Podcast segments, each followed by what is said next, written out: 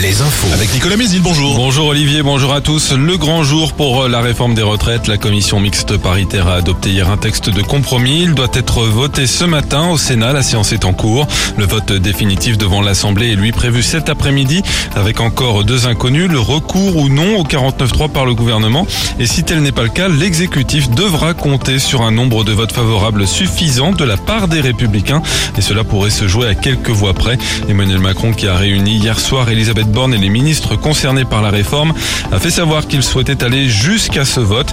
Il réunit ce matin les chefs de partis et de groupes parlementaires de la majorité. De nouvelles mobilisations sont prévues aujourd'hui, des actions coup de poing encore dès ce matin, notamment des barrages de ronds-points, par exemple celui de l'aéroport de la Roche-sur-Yon, ceux de la zone du Cormier près de Cholet.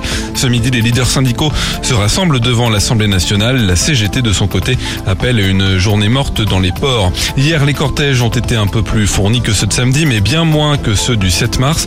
480 000 manifestants dans toute la France selon le ministère de l'Intérieur, 1 700 000 selon la CGT. Dans les Deux-Sèvres, les obsèques de Kevin Trompa sont célébrées ce jeudi à Niort.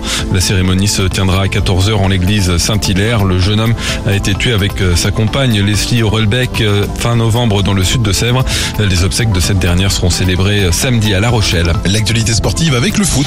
Didier Deschamps doit dévoiler tout à l'heure à 14h la liste des joueurs qui disputeront les deux prochains matchs des éliminatoires de l'Euro 2024.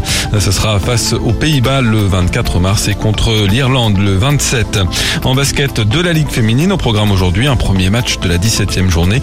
Angers Landerneau ce soir en Terrangevine. Et puis en handball, celle sur Belle, toujours 9e de Ligue féminine après une défaite 32 à 30 hier contre Mérignac. Enfin la météo, retour d'un temps beaucoup plus ensoleillé, simplement un peu voilé sur les pays de la Loire. Avec le soleil, les maxis seront printanières 17 à 23 degrés.